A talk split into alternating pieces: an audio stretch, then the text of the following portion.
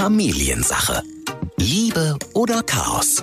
Hauptsache Familie. Das ist ganz einfach. Ähm, Mama, Papa erziehen, Oma und Opa bauen nur Beziehung auf, sind einfach gelassen da. Die kennen die Kinderkrankheiten, die kennen die erste Liebe, die kennen die Pubertät, die kennen, wenn man verlassen wird als Kind, wie man damit umgeht. Die können das eigentlich sehr gelassen nehmen, die können die heiße Schokolade kochen, die können dir zuhören. Die können dir auch zuhören, was deine Eltern aufregt. Das kannst du vielleicht Oma und Opa mehr erzählen. Mhm. Also das ist der Traum. Familiensache. Ein Podcast von RSH. Alle Folgen gibt es jetzt kostenlos auf rsh.de und in der RSH-App. Und das ist schon Folge 38. Herzlich willkommen. An dieser Stelle auch herzlich willkommen an alle Großeltern, mhm. Omas und Opas, Omas und Opas, wie manche auch sagen. Ja. ja. Ähm, die Väter und Mütter unserer Mütter und Väter. Es geht heute um Oma und Opa. Und wir haben lange nach einem Titel gesucht, aber wir bleiben dabei. Es ist einfach die Oma und Opa-Folge. ja, denn die widmen wir heute gerne allen Omas und Opas da draußen. Und ich finde auch, die Omas und Opas von heute, ne? Ähm, die sind so ganz andere Omas und Opas, als ich sie hatte. Das stimmt. Ich also, weiß, ich weiß, was du meinst. Ja, ich weiß absolut, was du meinst. Pass jetzt auf, mal ja. ganz ehrlich, Erzähl. ich sag's jetzt einfach mal so, wie es ist. Ne? Also meine, meine Omas und meine Opas, die sahen auch auf Bildern von vor zigtausend Jahren schon genauso aus wie eine Oma und Opa. Also das war einfach, als wären das immer so, als wären die schon wie alte Menschen auf die Welt gekommen. Weiße Haare, ja. beige Kleidung, ja. äh, beige braune Schuhe. Und eine große Brille dran. Und eine große Brille dran, wobei große Brillen tragen ja heute auch wieder junge Leute, aber ja. es, also wir ja auch, wenn wir ehrlich sind. Aber äh, nee, ich weiß, was du meinst. Äh, Oma und Opa sahen früher auch aus wie Oma und Opa. Und heute zum Beispiel ist ja bei mir auch so eine Familie, wir sind ja eine große Truppe, ja, mit äh, drei Brüdern noch und meine Eltern sind ja auch schon Großeltern, mehrfach, äh, mhm. vierfach sogar. Und die sehen halt für mich jetzt null so aus wie meine Oma äh, zu der Zeit, wo ich quasi so richtig ihr junger, junger Enkel war sozusagen. Ich stelle mir das auch ganz anders. Ich stelle mir das auch mal vor. Meine ja. meine Mama ist ja auch schon äh, Großmutter geworden und ich sag mal so, also das Wort Großmutter und meine Mutter, das passt überhaupt nicht zusammen. Das ist so eine so eine schicke Frau hier immer mit ihren Täschchen äh, und mit ihrem pinken Kleidchen läuft sie dann rum und dann denke ich so kann keine Oma wie sein. konnte sie Oma ja, werden? Aber es ist witzig, weil vielleicht geht das auch nur uns so als Kindern direkt, weil wir sagen, nee, unsere Eltern sind ja keine Großeltern, das sind ja unsere Eltern. Vielleicht sind die für uns forever young. Es ist ja aber auch so, ähm, äh, man sagt ja auch so die Best Ager.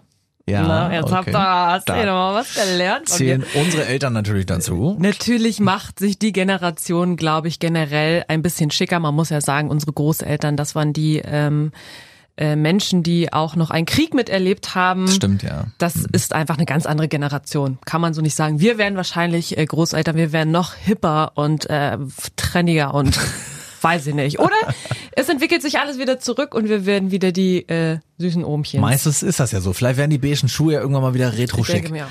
Ähm, aber es ist tatsächlich witzig, wenn man das in der eigenen Familie so erlebt, ne? Also die eigenen Großeltern, in dem Fall, ähm, ja, Gott hab sie selig, ich habe leider gar keine Großeltern mehr. Mhm. Ähm, aber hab da als Kind sehr, sehr viel Zeit verbracht, vor allem bei meinen Großeltern mütterlicherseits, weil wir waren der Klassiker, äh, die wohnten direkt nebenan. Also uns trennte uns ein Garten. Ja. Bei uns auch mütterlicherseits. Ja, siehst du? Ja, manchmal ist, vielleicht ist das manchmal so. Aber die, ähm, dass es eher dazu neigt, dass man mit den von Mutters Seite so irgendwie zusammenlebt, ist auch, kann doch völliger Quatsch sein, was ich jetzt gerade sage. Aber das war auf jeden Fall eine super schöne Zeit, weil äh, ich habe natürlich äh, oft auch, wie soll ich sagen, ähm, beruflich bedingt meine Eltern bei meiner Großmutter drüben Mittag mhm. gegessen und dann bin ich wieder rüber ins andere Haus. Also ähm, ja, wie soll ich sagen, die hat schon auch an der Erziehung teilgenommen, dann teilweise bei uns, weil wir waren ja viel bei der. Total. Meine Großeltern haben etwas eingeführt, ähm, das fand ich total schön. Bei meinen Großeltern, die auch nebendran gewohnt haben, gab's früher immer Dunkelstunde. Das hieß einfach, äh, man musste nicht auf die Uhr gucken, man musste nach draußen gucken. Und mhm. wenn es draußen dunkel geworden ist, sind wir alle rübergegangen zu Oma und Opa und haben dann dort gesessen im Dunkeln. Es wurde kein Licht angemacht und okay. haben dann bis zum Armbrot äh, dort gesessen und haben uns unterhalten. Und dann konnte man sich Geschichten erzählen oder durfte so irgendwas. Gespenstergeschichten und sowas? Nee, nee, es, ging, nee, es war, ging gar nicht um was Gruseliges. Ich dachte, ähm, es war dunkel schon irgendwie so ein Wuh, Nein, nein, yes. nein, nein, nein. Es war einfach nur, dass man abends zur Ruhe kommt und zusammensitzt, sich was erzählt und das natürlich so mit dem Special Effekt, Leute, es ist dunkel draußen. Im Nachhinein was für eine schöne Idee, oder? Ja, schöne Idee. Auch krasser Special Effekt, dass es Ja, dann dunkel oder? ist. Ja. ja. Aber da baut man eine Bindung auf, ne? Irgendwie ist so. Also da Ja, entsteht ja irgendwas zwischen Enkeln und Großeltern. Ja. Er ist meines Wissens noch nicht Opa, aber er wird es eines Tages vielleicht sein. Unser Paarberater und Familiencoach Sascha Schmidt. Moin Sascha. Moin, jetzt habe ich aber Herzklopfen bekommen. Deine, deine Töchter sind noch nicht äh, in Nein. dem Alter, aber ähm, du Ganz klares Nein. genau. Wie alt sind die nochmal? Äh, 17 und 14. Okay, aber sagen wir mal bei der 17-Jährigen, äh, du Nein. wirst dich in den nächsten zehn Jahren wahrscheinlich darauf einstellen, Opa zu werden. Ja, bei der weniger, aber ähm, ich werde sicherlich Opa werden. Also Okay. meine Kleine möchte Mama werden, sagt sie. Noch. Noch. Meine Große hat das bisher nicht geäußert. Okay. Ähm, und ja. Mal gucken, was daraus wird. Aber äh, du hast dich sicherlich auch schon oft mit unserer äh, Überschrift heute hier von dieser Podcast-Folge der Familiensache beschäftigt. Vielleicht ja auch sogar schon in der Beratung erlebt. Ähm, es gibt so einen Unterschied zwischen Eltern und Großeltern. Deswegen heißen die ja auch Großeltern. Und ganz oft sind, äh, zumindest in meiner Verwandtschaft, auch Großeltern große Klasse. Weil für ein Kind Klar, ähm, klar. können, können Oma und Opa eigentlich nur ein Zugewinn sein und ein Bonus sein. Warum ist das so? Warum ist es oft naturgemäß so, dass äh, Oma, Opa, Die besten Ja. sind und Mama und Papa nerven. genau, dass man sagt, Mama, Papa nerven mich gerade, äh, deswegen gehe ich mal zu Oma, die ist immer lieb. Ja, ist ganz einfach. Ähm, Mama, Papa erziehen, Oma und Opa bauen nur Beziehung auf, sind einfach gelassen da. Die kennen die Kinderkrankheiten, die kennen die erste Liebe, die kennen die Pubertät, die kennen, wenn man verlassen wird als Kind, wie man damit umgeht. Die können das eigentlich sehr gelassen nehmen, die können die heiße Schokolade kochen, die können dir zuhören. Die können dir auch zuhören, was deine Eltern aufregt. Das kannst du vielleicht Oma und Opa mehr erzählen. Ähm, also das ist der Traum, wenn man solche Omas und Opas hat. Und ich freue mich sehr auf diese Folge, weil ich habe nämlich gerade gestern mein Manuskript abgeschickt. Äh, Oma und Opa, Fluch oder Segen. Neues Ach, Buch, was äh, Anfang cool. 2021 erscheint und habe mich eigentlich detailliert damit auseinandergesetzt. Ja. Weil es ist ein Segen für die Eltern, Oma und Opa, und es kann auch ein Fluch sein. Ich wollte gerade sagen, es gibt eine Schattenseite. Mhm. Zum ich Beispiel auch, dann, ja. wenn sich eingemischt wird. Äh, Zum fangen wir doch gleich mal an mit dem Fluch. Also ich meine, dass Oma und Opa tatsächlich gerne Kakao kochen und dass man da gerne isst. Ähm, und als Kind kriegt man manchmal aber dann gar nicht mit, was im Hintergrund für Kämpfe gekämpft werden. Weil äh, ich sag mal so, eine Mama, die die Kinder zur eigenen Mama gibt, und dann plötzlich äh, danach so ein paar Anrufe oder Tipps und Tricks von von ihrer Mama kriegt, äh, weil sie an den Kindern merkt, da ist irgendwas, was ich anders machen würde. Ähm, würdest du sagen, da sollte man dann sofort reden? Also man sollte ins Gespräch kommen auf jeden Fall und äh, dabei als Elternteil meiner Meinung nach sehr gelassen bleiben. Und man sollte vielleicht gewisse No-Gos definieren, wo man sagt, also hey, wenn du meine Kinder betreust, deine Enkelkinder und wir freuen uns, dass es dich gibt und für viele ist das ja auch echt eine Unterstützung äh, in dieser Zeit, dass man Oma und Opa hat, die einem sozusagen Betreuung abnehmen, wenn wieder die Kita bestreikt wird oder wenn irgendwelche Schulferien sind und all solche Sachen. Ähm, aber man sollte No-Gos definieren. Und No-Gos sind für mich zum Beispiel keine körperliche Gewalt. Also wenn ich sozusagen noch Großeltern habe, die sehr autoritär ticken, Ja. die vielleicht selber so aufgezogen worden sind, die vielleicht auch in einer Überlastungsmoment die Hand ausrutscht, ähm, da würde ich sagen, das geht nicht. Ja. Und entweder muss ich dann mit denen sagen, so geht das nicht und sonst komme ich nur mit, oder ich muss vielleicht auch schauen und sagen, vielleicht sind die auch überlastet, weil mein Kind gerade ein Wirbelwind ist und der Okay. Opa einfach nicht anders weiß. Also körperliche Gewalt geht nicht. Ist für mich ein No-Go. Ein weiteres No-Go wäre für mich das Missachten von medizinischen Vorgaben. Also wenn mein Kind allergisch ist und Oma interessiert das nicht Ja, und weil da war- trotzdem das immer gab's das wieder früher auch hinstellt, nicht. Ja. gab es früher doch auch nicht, soll sich nicht so anstellen, Ja. dann würde ich auch sagen, halt stopp, äh, das geht nicht. Ja. Äh, wenn du nicht bereit bist, dich da dran zu halten, dann ist es schade, aber dann wird das Kind leider nicht alleine zu dir kommen können, weil das ist mir wichtig. Und dann gibt's vielleicht noch ein anderes No-Go, äh, was man selber hat. Äh, für mich wäre es noch, äh, für mich jetzt persönlich, dass man nicht schlecht über den Partner redet. Also sprich, äh, Kind ist bei Oma und Oma sagt, ja, Mama ist ja aber dein Vater, also das geht ja gar nicht. Also das, ne? ja, aber du lachst, Ja, aber das nee, gibt es ist ne? eine So. Manipulation, ja. Ne? Oder ja, du hast ja so an so Züge deines Vaters oder wie auch immer. Gerade so bei Hm. Scheidungskindern ist das so der Fall, ne? Wenn dann die Oma oder der Opa sich mit seinem eigenen Kind solidarisiert, was ja ein schönes Gefühl ist, ähm, und dann aber den Ex-Partner, der aber ja Vater oder Mutter des Kindes ist, dann sozusagen vielleicht schlecht redet. Das wäre für mich auch ein No-Go, weil das ein Kind in der Seele wehtut, weil das Kind besteht nun mal aus Mama und Papa. So, und wenn man diese, das wären jetzt meine drei No-Gos, vielleicht hat man auch eigene No-Gos, ähm, aber wenn man die jetzt sozusagen für sich mal klar definiert hat und weiß, ich kann den Omas und Opas vertrauen, Danach würde ich sagen, Leine los. Mhm. Also ob die da jetzt mehr TV gucken oder weniger. Gut, wenn es jetzt Grusel-TV ist, würde ich auch sagen, wäre auch ein No-Go. Ja, ja, aber ja. Äh, grundsätzlich, wenn die irgendwie Bibi und Tina rauf und runter gucken und bei mir zu Hause dürfen die aber nur eine Folge gucken, daran werden die nicht äh, zerstört. Wenn die Süßigkeiten essen mehr als bei mir, das, da wird nichts schiefgehen. Wenn, wenn die nur Plastikspielzeug bekommen und wir irgendwie ganz wertvolles äh, Holzspielzeug aber immer kaufen, äh, daran wird auch das Kind nicht in Anführungsstrichen kaputt gehen. Also da empfehle ich dann absolute Gelassenheit. Und das ist für die Kinder schön, weil die Kinder wissen, bei Oma und Opa ist es anders als bei Mama und Papa. Klammer auf, Mama und Papa sind aber immer die wichtigsten Personen meines Lebens. Hm. Was hältst du von dem Konzept, man zieht mit den Großeltern zusammen? Also sagen wir mal so, meine Eltern haben das getan und mit dem Großelternpaar, was weiter weg gewohnt hat, hat es dann letztendlich aber besser geklappt von der Harmonie her. Also es gab sehr oft Zoff. ja. Und im Nachhinein würden wahrscheinlich auch meine Eltern sagen, wenn man sie jetzt fragt, na, würdet ihr das nochmal so machen? Nein. Nee. ja. ja, aber das ist, gibt also, ähm, es ist ja eigentlich das alte, uralte Modell. Und äh, hier in Schleswig-Holstein, denke ich mal, so auf den Bauernhöfen hat man das vielleicht mhm. noch, so diese ja. mehreren Generationen. Auf jeden Fall. Ja dann gibt es noch so ja. dieses ähm, Oma-Opa-Haus, also so dieses äh, zweite Haus, was auf den Hof gestellt wird, genau. wo dann die ältere Generation lebt. Und teilweise hast du sogar in den Städten, dass es jetzt künstlich erzeugt wird. Künstlich Mehr Generationenhäuser, ne? sagst du gerade, dass man wirklich mit Oma, Opa extra oder sich äh, gar nicht die eigenen Großeltern, sondern ja, mehrere Generationen. Ja, wenn nicht die eigenen sind, ist es ja. einfacher. Ja, da, ja, da gut, sind klar. wieder die Beziehungen nicht so da, da. Das ist auch ein Babysitter ist auch einfacher als ja. Oma und Opa, weil ein Babysitter ist eine Dienstleistung und dann sagst du das und das gilt. Ja. Und der Babysitter sagt, daran halte ich mich und wenn ich mich nicht dran halte, suche ich mir einen neuen Babysitter. Genau. Aber ich kann mir ja nicht eine neue Oma suchen. Nee. Also kann ich schon, eine Leihoma, aber das ist dann schon mit deutlich mehr Konflikt äh, okay. äh, sozusagen verbunden. Dann bleiben wir beim Klassiker. Also bleiben wir bei den äh, Großeltern, die wirklich jetzt wie bei euch ja, auf dem Hof zusammenleben. Ne? Ich glaube, bei euch, Ike, ist sogar so, ihr habt dann sogar noch, also da gibt's das Haus äh, der, der Großeltern. Angebaut. Und da gibt's auch einen Zugang, ne? Also ja. zwischen den Häusern. Äh, eine Tür, also ein Flur, der zum anderen Haus Durchgang, führt. Ja. ja. Also für Kinder ist das, glaube ich, grundsätzlich erstmal ein Paradies. Es gibt ja dieses schöne afrikanische Sprichwort, es braucht ein Dorf, um ein Kind großzuziehen mhm. oder zu erziehen. Und dieses Dorf haben wir hier nicht mehr bei uns in Europa oder ganz, ganz selten. Und so, dass Uroma da lebt, Oma da lebt, mhm. Eltern da leben und ich als Kind und dann vielleicht noch Geschwister habe und vielleicht noch eine Onkel und eine Tante nebenan wohnen und sonst was, kann ja was Wunderbares sein. Und auf der anderen Seite habe ich natürlich ganz viele Konfliktfelder, ähm, häufig dann ja auch zwischen sozusagen ähm, Oma und Schwiegertochter oder Schwiegersohn mhm. ähm, und dann aber auch der der Vater, also der Vater des Kindes vielleicht mit der Mutter des Kindes, weil die Mutter dann eher zur Oma hält und nicht äh, zu dem Vater, ähm, der sich dann von seiner Schwiegermutter wieder nicht gesehen sieht. Also da gibt's natürlich viele Konfliktfelder.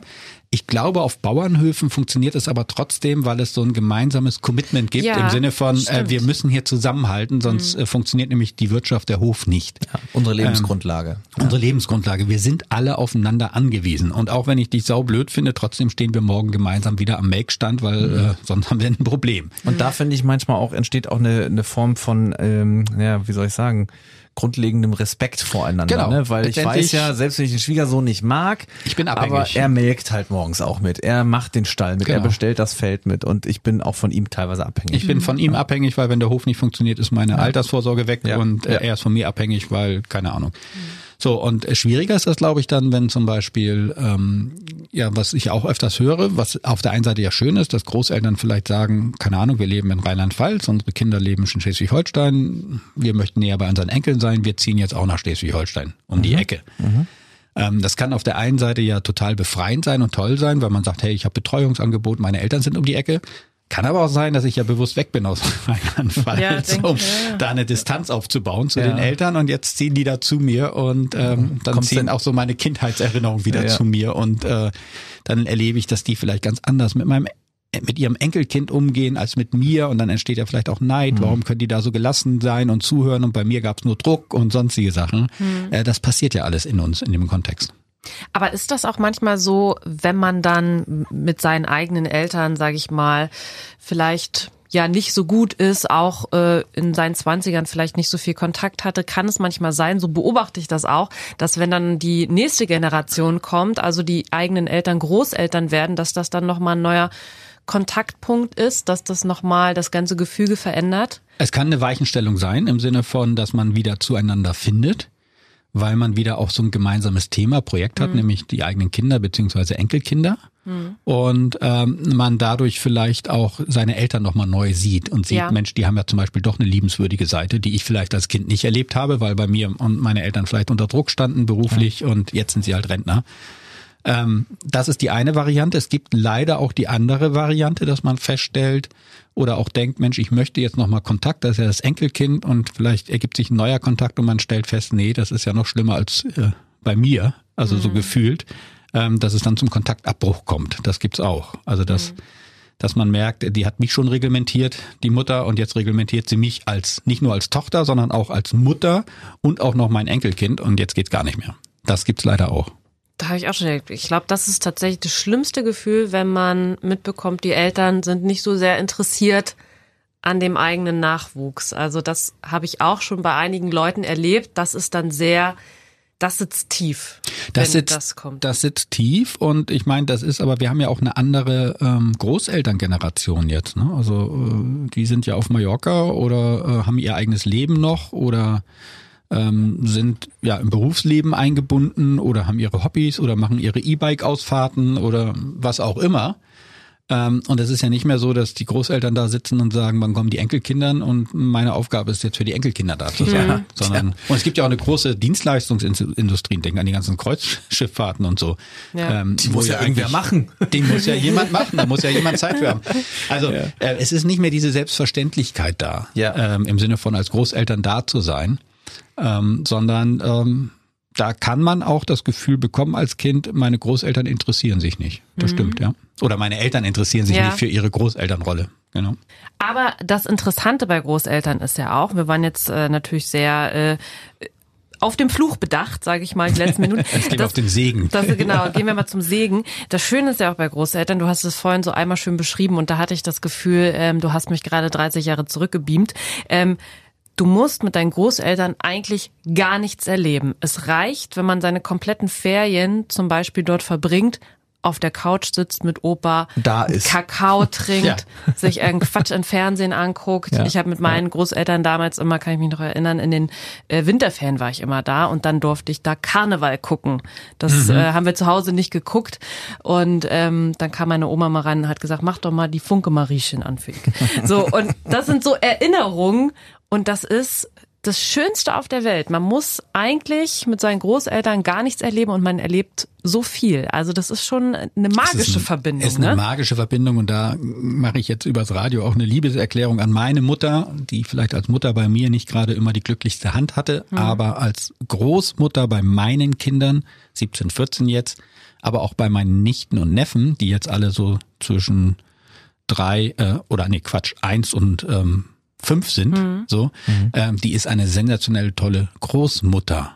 Und ähm, was die gemacht hat, wenn meine Töchter zu Besuch kamen aus München ähm, zur Inge-Oma, äh, die hat immer so Projekte gemacht, Indianerprojekt oder Wikingerprojekt. Cool. Und dann wurde im Riesengarten ein Tipi aufgebaut. Und was sie aber eigentlich gemacht ist, ist genau das, Icke, was du erzählt hast. Sie war einfach nur da. Sie hat mhm. gesagt, ich bin jetzt ein oder zwei Wochen nur für die Kinder da. Klammer auf, ich mhm. habe auch keine anderen Verpflichtungen. Mhm. Ne? Das ist ja, der klar. Vorteil des Rentnerseins. Der Luxus. Der Luxus. Ja. Aber ich nutze das dafür. Ja, cool. Nur für die Kinder da zu sein. Und das haben die Kinder halt natürlich genossen. Das spürt ein Kind ja auch. Ich meine, du merkst ja, wenn ein Erwachsener dich äh, 24-7 umsäumt für dich da ist, die jeden Wunsch von den Lippen abliest und das ist ja gar kein Verhätscheln und Vertätscheln, sondern es ist wirklich die pure hundertprozentige Aufmerksamkeit. Ja, Kontakt. Ja, der ja. Kontakt ist da. Ne? Ja, und von das morgens ist bis das, abends. Von morgens bis abends. Und dann aber auch das Schöne und deswegen ist es häufig auch harmonischer als zu Hause äh, mit dem Wissen, es findet auch wieder ein Ende. Also man kann ja. auch über mhm. vieles so ein mhm. bisschen eher so mit den Augen denken, oh, ja, so ist der, okay, dann soll er so essen, ist mir doch egal. Ja, weil man weiß, ich habe nicht diesen Erziehungsauftrag, den haben ja die Eltern. Ja. Das ist wirklich so, man streitet sich mit seinen Großeltern einfach nicht, also in den seltensten Fällen. Ne? Ich weiß auch noch, wenn ich zu meiner Oma äh, gegangen bin, dann kam ich da an und dann hat meine Mama auch gesagt, Ike isst morgens das aufs Brot und dann mhm. will sie das und hier und da, also so ein bisschen so so so funktioniert sie, genau. Ja. Aber witzig auch, wie dann äh, ja im Prinzip die Generation äh, zwischen dir und deiner Oma, ja, ja versucht, da noch so einen Auftrag zu geben, als wüsste ja, die Oma das nicht selbst. Ja, so naja, Motto, die Anleitung für mein Kind, bitteschön. Ja, so. Nee, und das mhm. Schöne war, dann hat meine Oma genickt, mhm, mhm, die Tür ging zu und dann hat sie gesagt, so Icke, Was möchtest du wirklich? Jetzt isst du aber mal hier schön Omas Marmelade. Den ganzen Quatsch, der kommt weg. Und ja. es hat immer, es hat immer funktioniert. Ich habe, ich habe auch das Gefühl gehabt, ähm, meine Großeltern waren von Zeit und von Zeit zu Zeit auch sehr viel strenger als meine Eltern. Aber es gab einfach da keinen Konflikt. Es hat dann trotzdem immer funktioniert. Ja. Und es, das Schöne ist auch, und das erlebe ich auch so, äh, ich habe gelesen, dass tatsächlich auch diese Großeltern-Enkelbeziehung auch jetzt in diesen Zeiten immer stärker wird. Und das erlebe ich auch. Es gibt auch viele äh, Omas, die gehen dann mit ihren Enkeltöchtern shoppen und sowas alles, ne? Das kenne ich jetzt so nicht, mhm. aber ich erlebe das auch, das finde ich auch total cool. Oder auch diese äh, Verbindung, die man hat, so ich besorge jetzt meinen, meinen Großeltern Smartphone und dann zeige ich denen, wie das alles geht und wir, ne, war ja jetzt auch in den letzten Monaten wichtig. Mhm. Das funktioniert auch meistens mit den Großeltern besser als mit den Eltern, die sich nichts sagen lassen wollen. Ja, oder ungeduldig sind ja. oder man sich nicht gesehen fühlt. Und ähm, ich stimme dir dazu.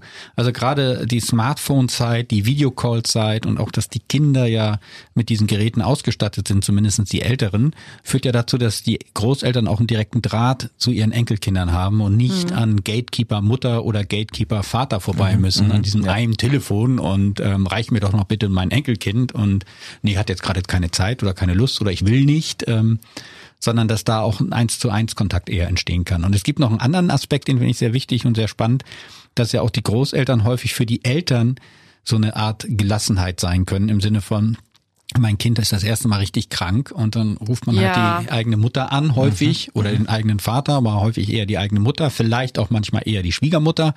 Ähm, und dann hört man, das geht vorbei. Mhm. Ja, weil die haben das alles schon durchgemacht mit mehreren Kindern. Ja. Also die ja. wissen das, was wir Eltern häufig beim zweiten Kind wissen, dass äh, alles nicht so heiß gegessen wird, wie es gekocht wird. Beim ersten Kind ist man total aufgeregt. Und da sind die eigenen Eltern, äh, wenn es gut läuft und man einen guten Draht hat, können die wirklich so eine richtig schöne emotionale Stütze sein. Und das finden dann Omas und Opas auch ganz toll. Ne? Meine Mama hat auch mal zu mir gesagt, äh, sie würde sich freuen, äh, wenn mein Bruder also ihr Sohn und die dazugehörige Frau, mal anrufen würden, wenn der Kleine was hat. Mhm. Das würde ihr gut gefallen wenn sie, und hat sie auch gesagt, die müssen nicht mal, die müssen ja gar nicht drauf hören, aber einfach das Gefühl, gefragt zu werden und da interessiert sich jemand und ich kann was weitergeben in dem Sinne, weil so interessiert das ja dann irgendwann niemanden mehr, ne, was, ja. was man dann macht, aber sie sagt, es würde mir gut gefallen, wenn die mal anrufen und fragen. Jetzt bin ich gerade auch nochmal auf eine äh, Geschichte gekommen, die mir so einfiel, als ihr gerade gesprochen habt, und zwar, wenn man jetzt als Enkel beispielsweise den Großeltern auch was zeigen will, du hast gerade gesagt Smartphone oder so, dass man den der älteren Generation nochmal so mhm. die heutigen Technologien beibringt oder irgendwas auch zeigen kann, was zurückgeben kann, ne, von der mhm. Liebe, die man ja teilweise auch empfängt. Und da ist mir aufgefallen, jetzt kann man sagen, ja, mein Großvater, meine Oma, mein Opa, die beschäftigen sich nicht so mit Computer oder die beschäftigen sich damit nicht. Und dann hat man manchmal auch so einen Gedanken, Mensch, die sind so stehen geblieben im Leben. Ähm, das ist ja aber gar nicht stehen bleiben, sondern ist ja irgendwann nicht mehr, nichts mehr reinkriegen wahrscheinlich auch, ja, weil was mir dann bei meinen Großeltern irgendwann aufgefallen ist, habe ich auch gedacht, Mensch, schade, dass Oma sich nicht so für Smartphone interessiert hat damals. Da hätte sie noch so viel machen können, da hätte sie noch so viel erleben können und Internet und so. Das hat sie alles gelassen. Ähm, und dann habe ich trotzdem manchmal da äh, auf der Heimfahrt abends gesessen, da war ich halt auch schon ältere, ein älterer Enkel sozusagen und nicht mehr der ganz kleine. Ähm, und habe mir so gedacht, aber Wahnsinn, was diese Frau Lebenserfahrung hat. Mhm. Also was die mich manchmal einfach durch Gespräche umgehauen hat. Ähm, und das aber erst im Nachhinein. Mhm. Also oft muss man sich ja selber als Erwachsener, junger Erwachsener dann schon so denken, ja, Oma, die will halt nicht so Internet und so ein Kram und da, da ist er, da weigert sie sich auch und die fährt auch nicht mit den öffentlichen Verkehrsmitteln an der, zu der, der Stelle, das will sie auch nicht, da nimmt sie ihr Rad, keine Ahnung, sowas. Und dann resümierst du aber am Ende des Tages und sagst dir so, aber die hat so viel Lebenserfahrung, weil ihr es gerade so sagt mit, man ruft die an und man kriegt nur diesen Satz, das geht vorüber, macht das und das, das ist morgen wieder weg oder nächste Woche, macht dir keine Sorgen. Und das bringt einem und gibt einem schon so viel, wenn der andere einfach nur diese 20, Klar, 30 Jahre wunderbar. älter ist. Ne? Wunderbar. Ja. Das ist manchmal äh, dann auch der, der Fluch, den man als, als Enkel hat, finde ich, weil ähm, ganz ehrlich, als Kind sind Oma und Opa schon immer Oma und Opa gewesen. Die, also man kann sich gar nicht vorstellen, dass das mal junge Menschen waren, die gear gearbeitet haben, die mal einen Stimmt, Beruf ja, hatten, die mal selbst Eltern geworden sind. Das sind so außer der Reihe, das sind so ganz besondere Menschen, die man so ganz besonders wahrnimmt. Und ich habe mich oft geärgert, äh, tue ich auch immer noch, weil ich habe nicht mehr viel Großeltern, dass ich so denke, Wahnsinn, die haben so viel erlebt, das begreife ich jetzt erst. Auch wir sind ja eine Generation, unsere Großeltern haben äh, einen Krieg miterlebt, ne? Mhm, haben mhm. äh, ein, sind in einem anderen Land groß geworden, was es nicht mehr gibt, in meinem Fall die DDR. Und äh, das sind alles so Sachen, da denke ich jetzt, ich würde gerne nochmal das ein oder andere Gespräch führen, weil es mich interessiert, was ich natürlich mit acht oder mit, mit 16, da bin ich nicht auf die Idee gekommen so schnell. Nee, überhaupt nicht. Aber das, du sprichst einen ganz wichtigen Aspekt an. Die Großeltern, sowohl mütterlich als auch väterlicherseits, sind ja auch Vertreter der Ahnenreihe, ja. wo ich herkomme und der Verwurzelung der Familie. Und das ist sehr, sehr spannend, das zu erfahren. Und es ist auch spannend für ein Kind zu erfahren, wie war denn Mama als Kind? Wie war denn Papa genau, als Kind? Genau, ja. ja. Der war ganz frech. Aber bei mir regt er sich auf. Ja, ja. ja. All, all solche Sachen sind ja für ein Kind eine wahnsinnig große Horizonterweiterung mhm. und auch eine Verwurzelung und dieses Spüren, da komme ich her. Ähm, bei meinen Großeltern genauso. Also ein Teil kommt aus Sudetenland, ist vertrieben mhm. und dann mhm. irgendwie in Schleswig-Holstein gelandet. Ja. Und dann bei Null wieder angefangen. Ja, und das ist ja eine Lebensgeschichte, die kenne ich ja gar nicht. Ja.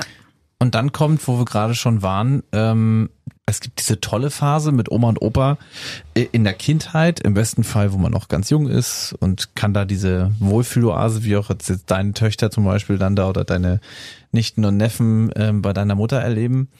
Ähm, und da ist das ja auch gerade noch aktiv. Jetzt, wenn ich jetzt auf meine eigene Familie schaue, da äh, es gibt keine Großeltern mehr, gar keine mehr. Und äh, letztes Jahr ist dann auch meine letzte Oma. Ich habe ja nur zwei gehabt, aber äh, habe mir sagen lassen, da gibt's ja bei manchen Patchwork-Familien auch mehr Omas und Opas. Ja. Je mehr Großeltern, desto besser, würde ich fast sagen. Ähm, aber, aber auch konfliktreicher, ne? Dann gibt's Eifersucht unter den Omas und Opas. Ja, das, also das gibt's auch. auch. Ja, das, das, das habe ich auch schon gehört. Ähm, nee, aber wenn man selber jetzt an diesen Punkt kommt, ähm, dass man die eigenen Großeltern verliert, weil sie eben sterben werden mhm. eines Tages. Mhm. Und äh, jetzt ändert sich da irgendwas in der Generation. Wir haben auch in einer Podcast-Folge schon mal darüber gesprochen. Irgendwann kommt der Moment, da bist du die Hauptfamilie. Ähm, also da ändert sich was, da verschiebt sich was. Du kriegst selber Kinder und ähm, deine Eltern werden Großeltern. So, das ist ja bei dir dann jetzt schon so, Sascha. Mhm. Und ähm, da gibt's aber dann diesen, diesen, ja, wie will ich sagen, diesen, du sagst Ahnenreihe, diesen äh, Moment, wo die eigenen Eltern Großeltern werden, äh, was passiert da mit diesem Gedanken an diese Wohlfühlzone? Das frage ich mich manchmal, weil man äh, kommt ja dann selber in die, ja, in den nächsten Konflikt, wie du gerade auch schon sagst. Es gibt ja manchmal auch Konflikte dann zwischen mir jetzt und meinen Eltern, die Großeltern werden. Wie würdest du sagen, kann man sich aber mh, hm, ja, das Gefühl wachhalten, dass die eigenen Eltern jetzt auch nicht, nicht unbedingt sich einmischen wollen, sondern dass die eigentlich deinen Kindern auch nur diese Wohlfühlphase geben wollen?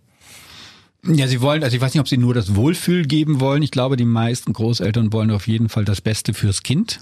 Und wir ja auch als Eltern. Und ähm, wir gehen aber öfters unterschiedliche Wege, mhm, mhm, weil vielleicht die Großeltern noch äh, eine andere Vorstellung dafür haben, was das Beste für das Kind ist. Zum Beispiel gute Schulleistungen. Mhm, mhm, und wir sagen vielleicht, nee, uns ist es vielleicht wichtiger, dass unser Kind sich individuell entwickelt und ähm, die Schulleistung ist gar nicht so wichtig, sondern eher die Theater AG. So, und dann hast du ja schon so einen kleinen Clash ja. da, da drin.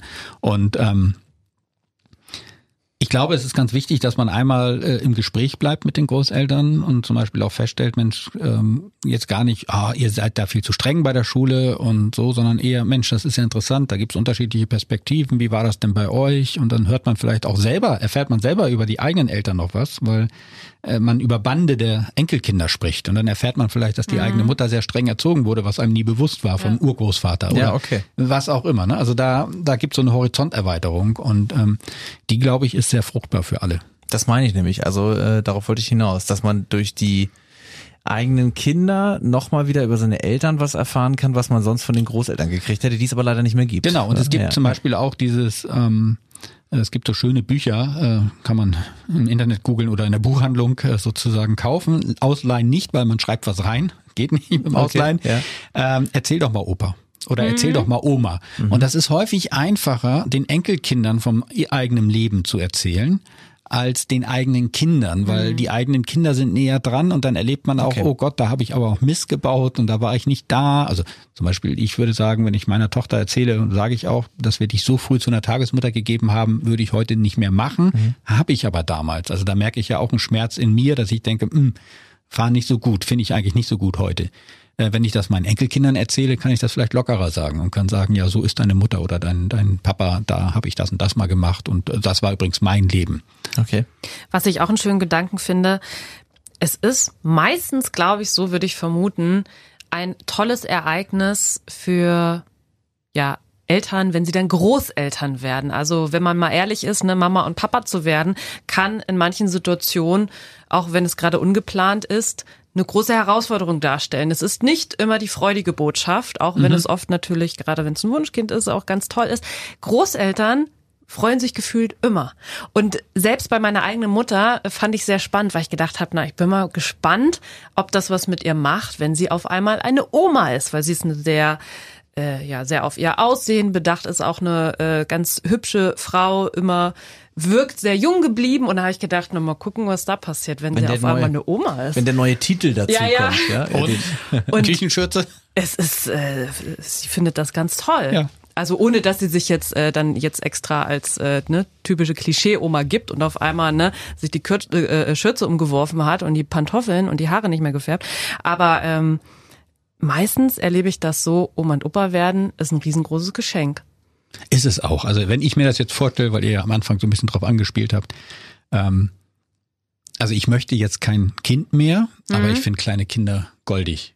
Und die ja. Vorstellung, vielleicht ein Enkelkind irgendwann zu haben, ähm, um das auch nochmal das Schöne mitzunehmen, in ja. Anführungsstrichen, ähm, das finde ich wunderbar. Und dieses Schöne dazu zählt halt auch, dieses Gefühl, neben den Eltern eine wichtige Bezugsperson zu sein. Hm, stimmt, und zwar von der, da sind wir wieder bei der Ahnenreihe oder von mhm, der Blutslinie mhm. her. Ne? Also da ist so eine Familie. Das ist ganz natürlich, dass ich dieses Kind eventuell irgendwann mal auf den Arm nehme und das ist was anderes, als wenn jetzt ein Kumpel mir sein Neugeborenes gibt. Das wäre schon übergriffig für das Neugeborene, weil ich bin ja ganz, ganz fremd sozusagen. Also das merke ich auch. Also dass äh, die Vorstellung, wenn ich das nochmal erleben möchte, gibt es zwei Möglichkeiten. Entweder ich werde nochmal Vater oder mhm. Ich hoffe, dass ich irgendwann Opa werde. Hm. Hast ja nicht in der Hand, ne, wann du tatsächlich Opa bist. Also äh, da nochmal Grüße. Oh, ich habe schon einen Blick, wenn, okay. wenn da wer vorgestellt wird. Dann Grüße an deine Töchter und schön, dass du heute bei uns warst. Bitte, ciao. Tschüss. Familiensache. Ein Podcast von RSH. Alle Folgen gibt es jetzt kostenlos auf rsh.de und in der RSH-App.